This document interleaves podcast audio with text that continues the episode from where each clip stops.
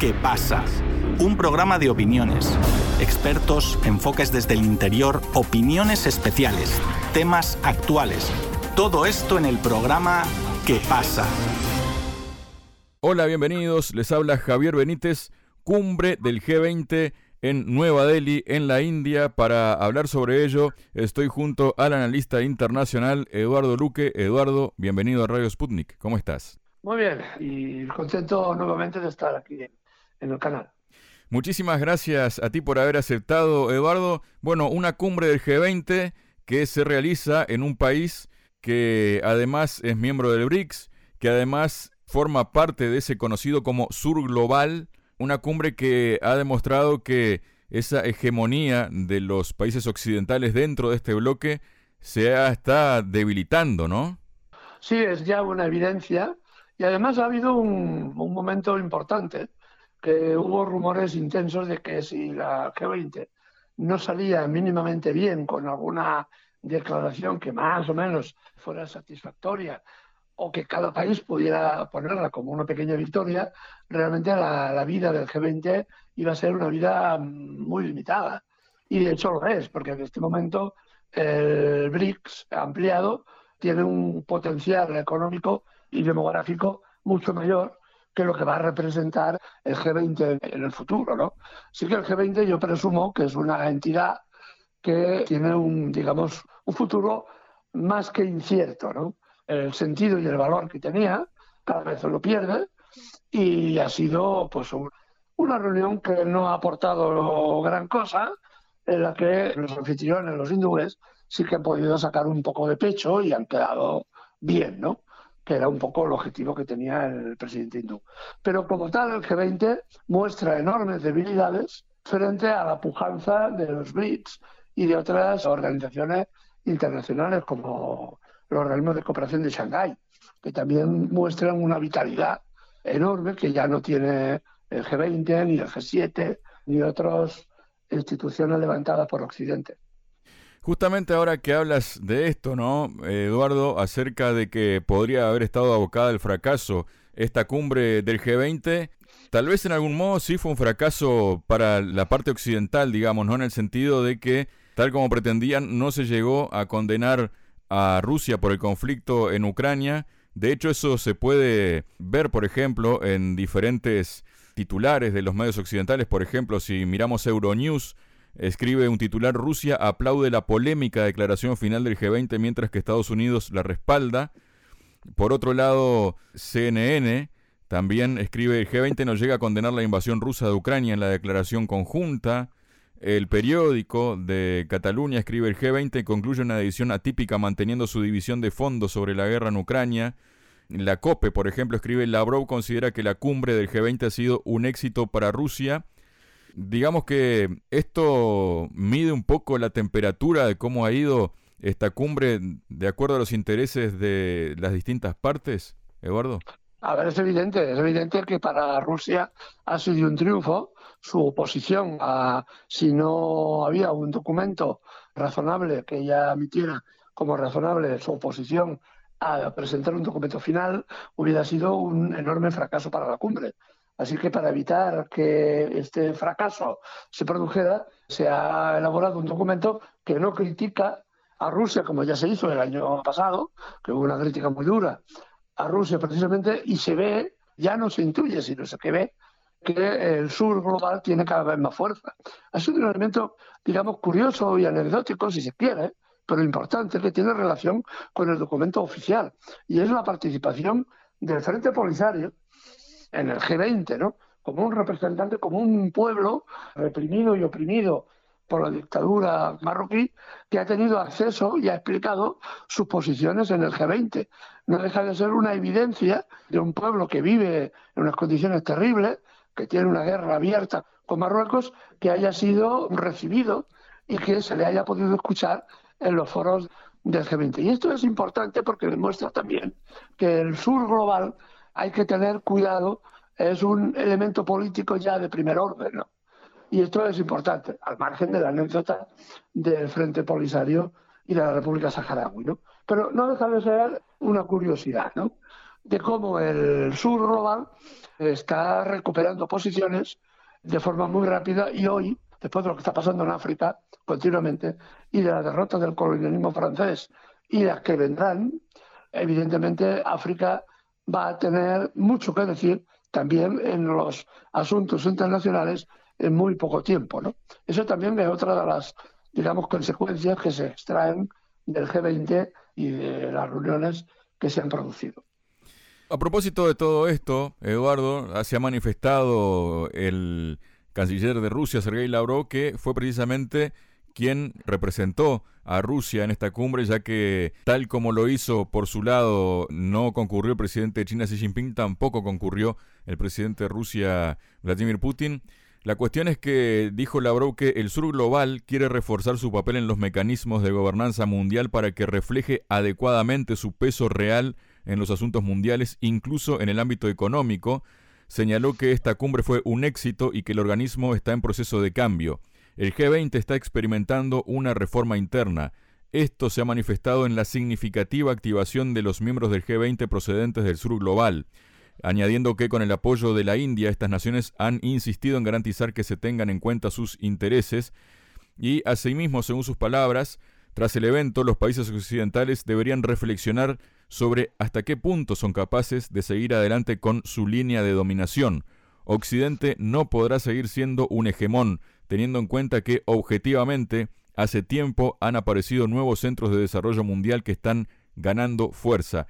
¿Qué nos dices de estas palabras, Eduardo? Es una, evidencia. El señor Lavrov es un personaje que realmente es equiparable, sin duda alguna, a los grandes políticos de la historia de Occidente y de la historia de la humanidad. Es decir, es un hombre que además de atesorar una enorme experiencia, atesora también un enorme conocimiento histórico, político y militar de los asuntos como pocos ministros de Exteriores ha habido. Así que realmente lo que dice es como algunos otros personajes. Ya pasado, porque prácticamente yo no encuentro a nivel internacional similitudes con el buen hacer de este del ministro de Exteriores ruso. Es decir, que cuando manifiesta precisamente que el sur global es un elemento a tener en cuenta y que va a adquirir más, más poderío, es una evidencia también, manifiesta lo evidente, ¿no?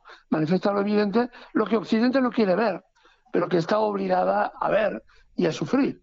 Porque lo que está pasando, por ejemplo, en las colonias francófonas en África, demuestra claramente que Occidente ha perdido, está perdiendo la partida en toda África Central y que eso es un proceso que se extenderá aún más. ¿no?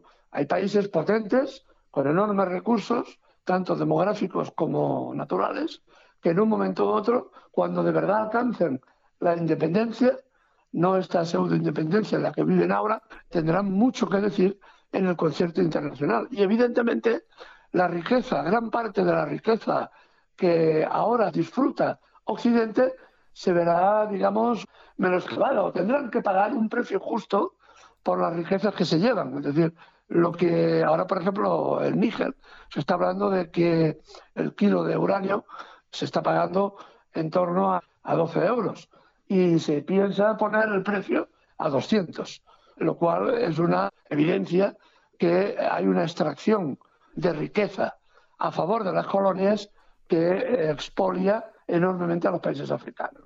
Como esto hablamos de los diamantes o del petróleo de, Senegal o de Níger o de tantos otros recursos. ¿no? Esta es la realidad.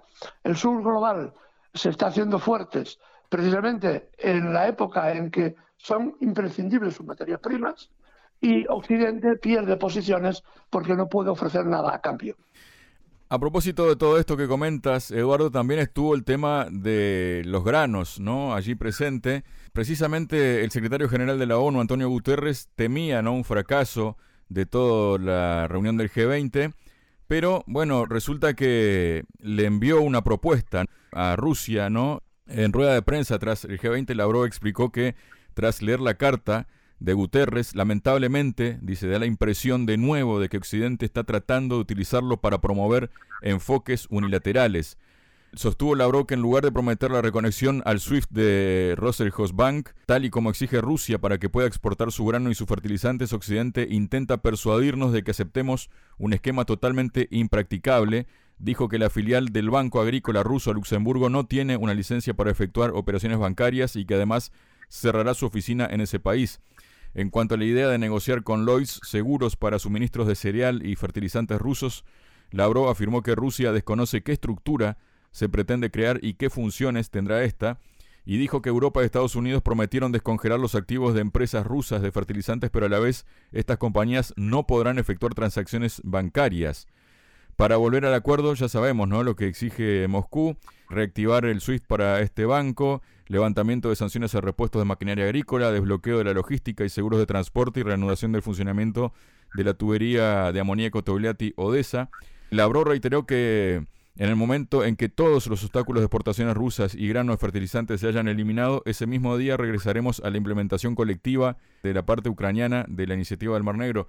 ¿Qué mención te merece esta iniciativa de mm, precisamente el secretario general de la ONU, Guterres? Lo que está claro es que les preocupa enormemente el tema del verano, porque ya no va a pasar lo que pasó en el anterior acuerdo, cuando teóricamente los granos exportados desde Rusia deberían haber servido para dar de comer a los países africanos y a otros que estaban dependientes de ese grano.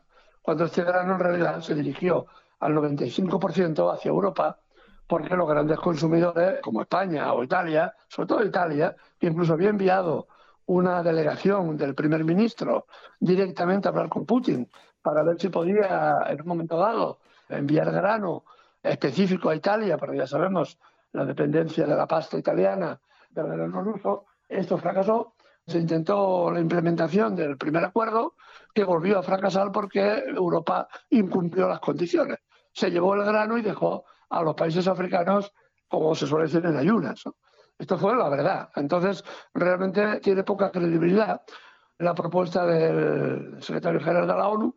Lo único que cabe reseñar es que están desesperados buscando una solución también. El problema es que ni ellos mismos se aclaran de realmente de lo que quieren, porque estamos en una época de la falsa política, ¿no? Se dice que se sanciona a Rusia y en cambio España compra gas como si no hubiera mañana.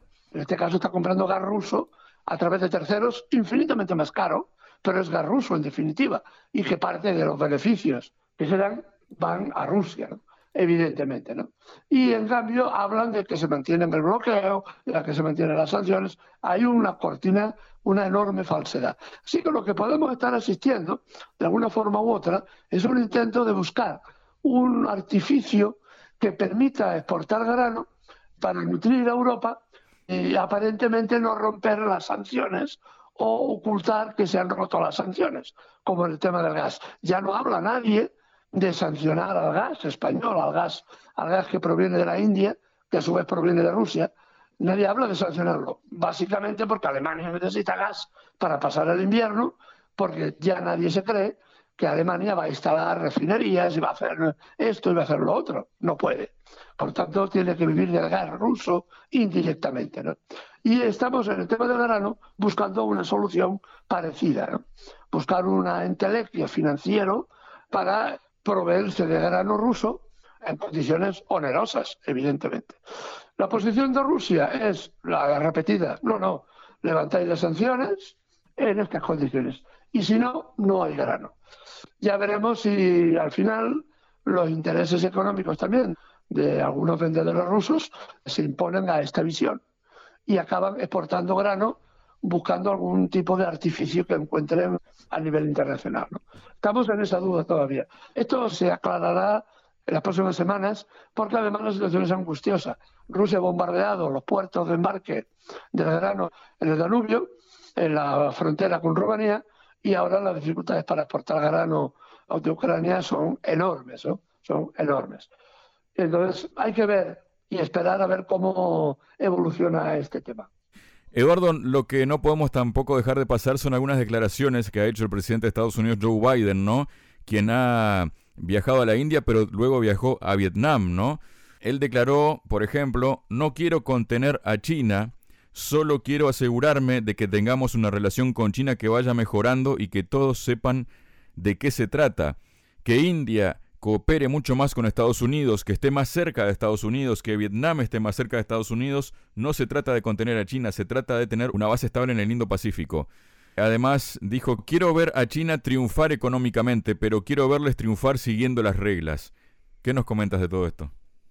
Es el cinismo típico de los presidentes norteamericanos. Que por cierto, y como un comentario al margen, volvió a saludar, como ya todos vimos, a su amigo imaginario que le acompaña a, todos los viajes.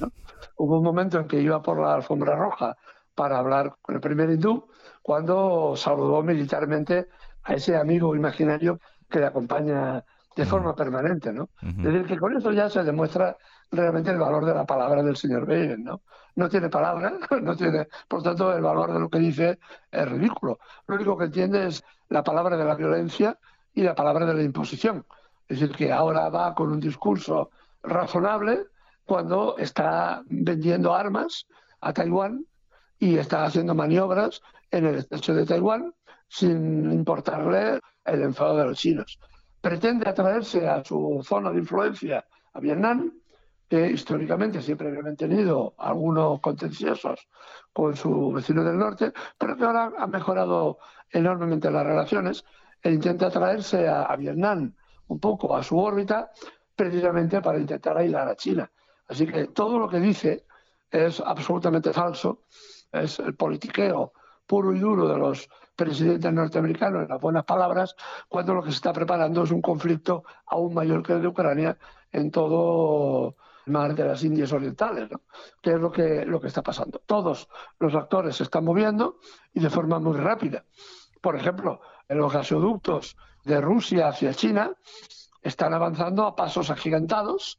El segundo gasoducto, precisamente porque la gran debilidad de China en caso de conflicto con Estados Unidos es el estrecho de Malaca, que es un punto que está plagado de bases militares norteamericanas y del Reino Unido, por donde pasa gran parte del comercio y del petróleo que necesita China. Es por eso que China está planteándose hacer una obra gigantesca en Tailandia, hacer un, canal que permita la conexión entre mares sin pasar necesariamente por el estrecho de Malaca. Una obra absolutamente gigantesca pero que evidentemente estratégica para China, que permitiría no depender precisamente bordear ese estrecho que es tan complejo militarmente de defender. Muchas gracias, Eduardo. A vosotros.